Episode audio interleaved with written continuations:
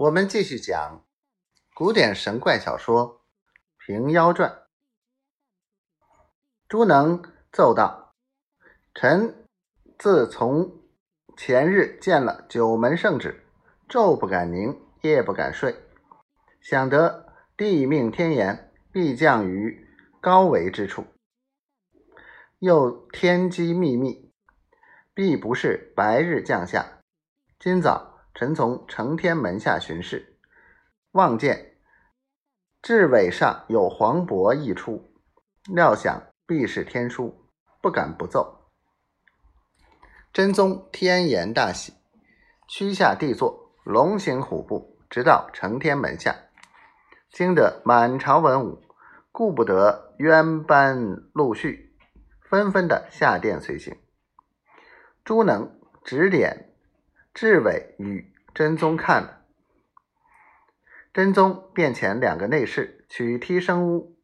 原来小小的一个黄布包，两个袋子附在志伟之上，解将下来，王钦若接得在手，跪奏真宗，有诗为证：“星官至伟总玄虚，生臭俱无岂有书。”君相一时俱似梦，天眼口袋竟相与。真宗对天再拜，玉手捧着步行到殿，把与翰林学士陈尧叟喜风宣读，乃是大中祥符上中下三篇，篇中都似道家之语。读罢，百官皆呼万岁。真宗命内侍取金盔来呈了，全送在景灵宫圣祖案前供养。待兴造玉清昭应宫，专奉天书，就命陈尧叟草诏，宣播天下，改今年为大中祥符元年，择日起驾，亲往泰山行礼，加封王钦若为。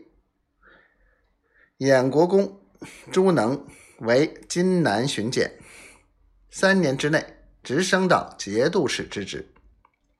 情知这套富贵都是张大鹏做成的，相见之间生怕他提起前因，便颇有疏慢之意。张大鹏猜着这个意思，也不说破他，只不来往便了。此见朱能博得处。